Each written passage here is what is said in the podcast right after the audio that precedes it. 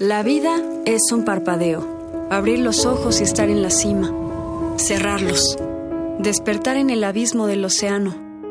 No sabemos a dónde nos llevarán los pies. Vivimos a la intemperie, buscando el sustento, el placer y el qué hacer. Hervimos. Repudiamos. Lloramos. Reímos hasta el desmayo. Nos entregamos a lo incierto. 127 millones y medio de personas habitan México. Juntos armamos un mosaico de culturas inmenso, y aunque no se note ni se escuche, más o menos 14 mil personas intentan suicidarse cada año. Esto según datos de la Secretaría de Salud. Terminar con la vida es una decisión absolutamente personal, considerada valiente por algunos y repulsiva por otros. Lo cierto es que se ha convertido en un problema de salud pública, esto por las secuelas emocionales que deja en la comunidad. No queremos incomodarte con datos como estos. Queremos mostrarte un tema que sigue siendo un tabú en nuestro país y que por no hablarlo cobra cada vez más vidas. Vidas que muchas veces no saben pedir auxilio y se apagan para dejar de sufrir.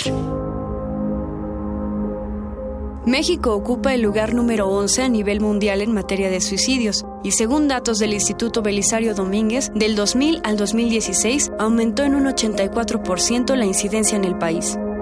El grupo más vulnerable oscila entre los 15 y 29 años de edad, pero cada vez se tienen más registros de muertes en niños desde los 10 años y en adultos mayores de 70.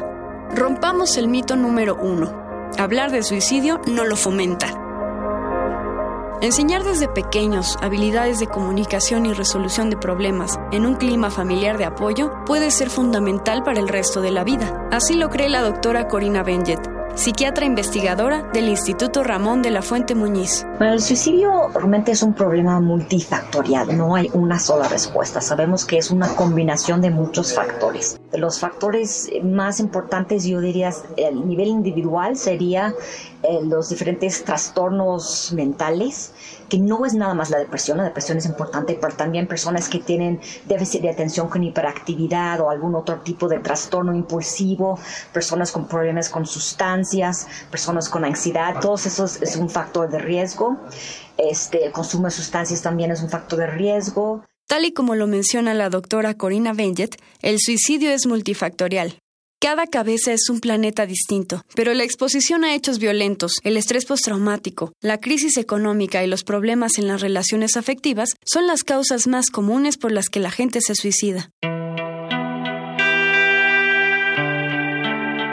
Existen factores poco visibles, como las fallas en el sistema endocrino, enfermedades mentales como la depresión, la esquizofrenia y el trastorno bipolar, o fenómenos poco explorados, como el trastorno disfórico premenstrual, que agudiza los síntomas del periodo, ocasionando exacerbados ataques de ira y depresión profunda en las mujeres. Hoy 10 de septiembre se conmemora el Día Internacional de la Prevención del Suicidio. Las personas se colocan un listón naranja con amarillo, esto para homenajear a quienes han concluido su vida y que simbolizan la esperanza de cada mañana construir una nueva historia. Especialistas del Instituto Ramón de la Fuente Muñiz del Hospital Psiquiátrico de Yucatán y de la Universidad Autónoma de Coahuila coinciden en que quien intenta suicidarse lo hace por terminar con un dolor y angustia insoportables, no para llamar la atención, como muchas veces se cree. Por eso, te invitamos a fortalecer lazos afectivos de confianza y a escuchar lo que otros tienen que decir.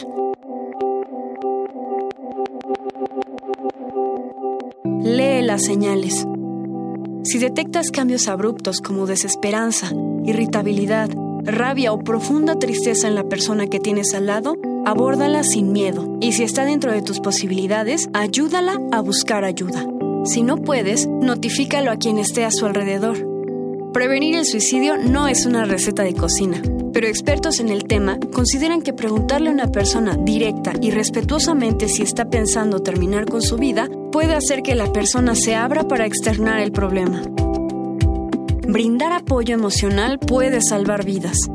Así que comienza hoy. Si algo te carcome, te irrita o está robándote la paz, pide ayuda.